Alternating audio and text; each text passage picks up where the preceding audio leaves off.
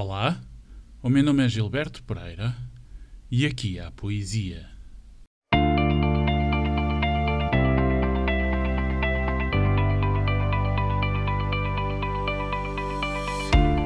Esta semana voltamos a António Gedeão, um homem do Renascimento. Em pleno século XX, foi cientista, professor, poeta e homem livre, que assistiu à ditadura e à revolução na margem do caudal dos acontecimentos. Dizia que não acreditava na bondade humana nem no mistério da poesia, mas escrevia poesia, sempre de pé, sempre a café com leite bebido da mesma caneca. Nas palavras da sua filha, também escritora, Gedeão era uma pessoa desencantada, não amargurado, mas descrente, fazendo ver essa descrença na ironia subjacente em quase tudo o que dizia semana, voltamos a António Gedeão.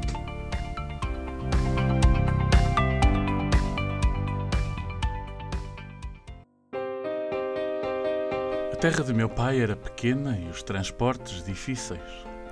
Não havia comboios, nem automóveis, nem aviões, nem mísseis. Corria branda à noite e a vida era serena. Segundo informação, concreta e exata dos boletins oficiais, viviam lá na Terra, a essa data, 3.023 mulheres, das quais 45% eram de tenra idade, chamando tenra idade a que vai do berço até à puberdade. 28% das restantes eram senhoras, daquelas senhoras que só havia dantes, umas viúvas que nunca mais, oh, nunca mais, tinham sequer sorrido desde o dia da morte do extremoso marido.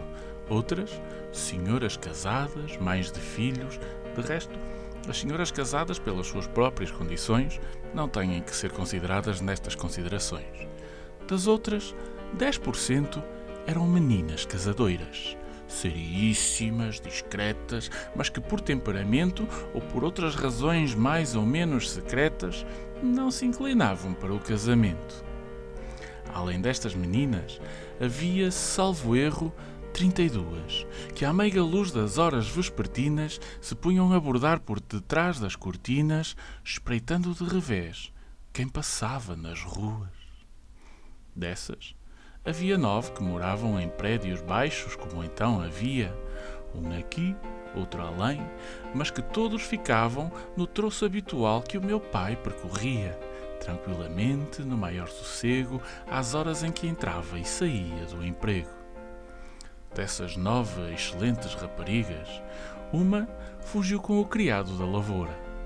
Cinco morreram novas de bexigas, outra, que veio a ser grande senhora, teve as suas fraquezas, mas casou-se e foi condessa por real mercê.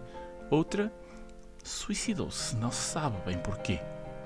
A que sobeja chama-se Rosinha. Foi essa que o meu pai levou à igreja. Foi a minha mãezinha. E assim nos despedimos por hoje.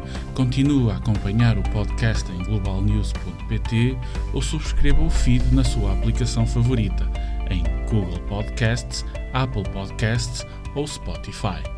O meu nome é Gilberto Pereira e aqui houve Poesia.